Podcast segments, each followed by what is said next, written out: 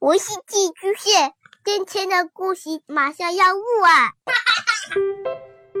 孩子的世界充满了色彩和欢乐，用有温度的声音讲你爱听的故事。白羊叔叔和大明的晚安故事。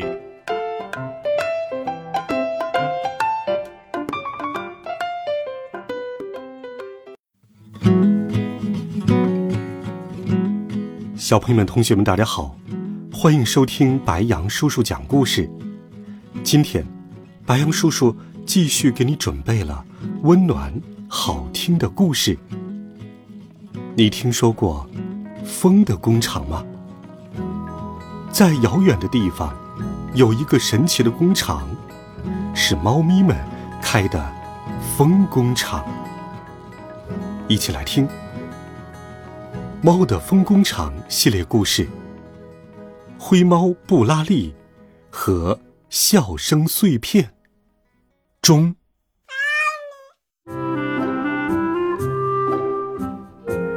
他发现，在雪的抽屉里有一个用白纸精心包起来的东西，那是一件透明的、有棱有角、像巷子那么大的东西。散发出一种类似焦糖的气味。这是什么呢？布拉利很快就反应过来，这是笑声碎片。笑声碎片是制造风的主要原料。除此之外，风里面还有花瓣、雨滴等各种各样的东西。如果没有笑声碎片，是绝对。制造不出来风的。人在笑的时候，笑声碎片就会从嘴角叽里咕噜的滚落出来。有小孩的，也有大人的。风里面含有许多由笑声碎片碾成的光滑粉末。我们不是经常可以看到猫在马路上匆匆忙忙的，嗖的一下横穿而过吗？那就是猫。正在捡拾笑声碎片呢。猫们总是趁着碎片还没有被人或车给压成粉末，也没有被别的镇上的猫们捡走时，嗖的一下拾起了碎片。人的眼睛是看不到笑声碎片的，但是猫的眼睛可以看到。笑声碎片是一种像玻璃球一样透明的东西。小的只有米粒那么大，大的有巷子那么大，大小各异。笑声碎片的形状多半呈圆形，还很好吃。猫们经常拿它们当糖果吃。笑声碎片的味道各不相同，有的像蜜糖一样香甜可口，有的像汽水一样清清爽爽。还有的像红豆沙一样软糯顺滑，都有一种莫名的会令人感到轻松愉悦的味道。可是，这真的是可以吃的笑声碎片吗？布拉利回想起不久前，花猫厂长在开晨会时说过的话：“大家听好了。”笑声碎片形形色色，有的不小心吃下去会闹肚子的。目前，雪正在对此进行研究，所以在研究结果还没有出来之前，大家捡到这些东西千万不要乱吃，尤其是在工作时间。布拉利从雪的抽屉里捏出了一小粒笑声碎片，放到手心里。它有棱有角，晶莹剔透，没有半点污浊。布拉利又抽动鼻子闻了闻。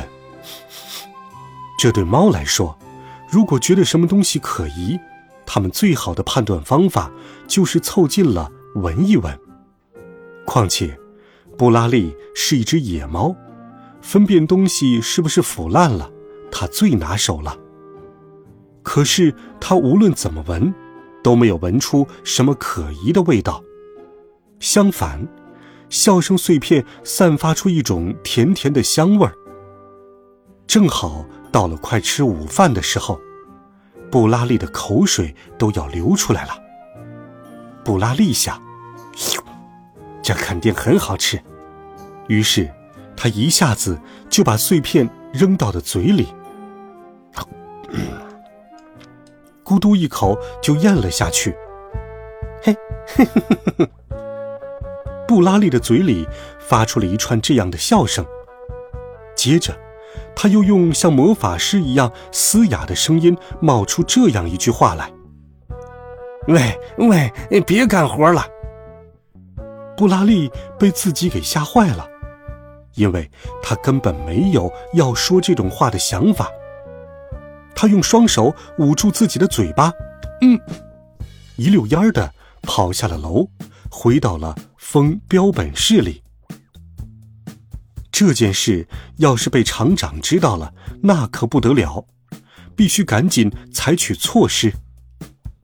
但是紧接着，布拉利的手指痒得要命。只见他突然把放在旁边的玻璃瓶子和白色的标签，还有油性万能笔之类的东西全都摔了出去，他的手不受控制的乱动起来。奇怪呀，我吃下去的是什么东西呀？这么说着，布拉利的手指还在跃跃欲试地寻找东西。布拉利吃下去的锯齿形的东西，的确是笑声碎片。不过，那是绿色小镇小学里最淘气的孩子小小掉落的笑声碎片。这天，小小躲在校园的篱笆墙后，偷看滑梯的情况。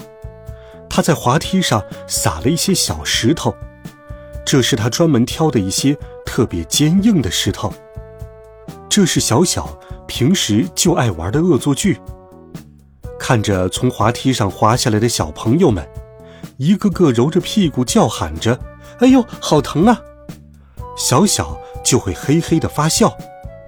这时，从小小嘴角掉出来的，就是布拉利刚才吃下去的。那块锯齿形的笑声碎片，也许是谁捡到它之后，交给雪当做风的研究材料了。布拉利吃下去的这件东西非同小可，每当嘴里冒出一连串奇怪的笑声，布拉利都会连连发出咦的声音，并不止一次的用手捂住嘴巴，但是他的手指头。老是不自觉的想搞恶作剧，怎么也忍不住，痒得不得了。仅仅是摔碎玻璃瓶子，已经远远满足不了他要恶作剧的心了。对，我想出了一个好主意。布拉利想到的是一个非常非常可怕的恶作剧。布拉利抱着好几只玻璃瓶。跑到了小镇上，小小的玻璃瓶里，一股股风在团团打转，有黄色的、银色的、暖暖的风，各种各样的，这些都是宝贵的风标本。把风标本带到镇上这一点，就已经够糟糕的了。没想到，布拉利还用这些风，对镇上的人一个接一个的搞起恶作剧来。一个戴着大檐帽的女人走到街上，布拉利打开一个标有“呼啦”紫色、尾长约十五米的标本瓶，冲着那个女人的帽子吹了过去。于是，一股紫色的小风呼啦吹了一下，就把帽子给吹跑了。哎呦！穿着高跟鞋的女人。拼命的去追赶自己的宝贝帽子，可是帽子掉进了水洼里，全湿透了。女人失望极了。看到这些，布拉利扑哧一声笑了出来。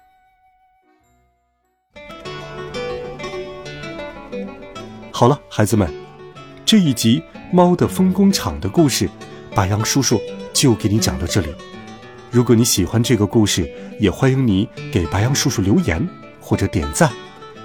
温暖讲述，为爱发声。我们明天见。晚安，好梦。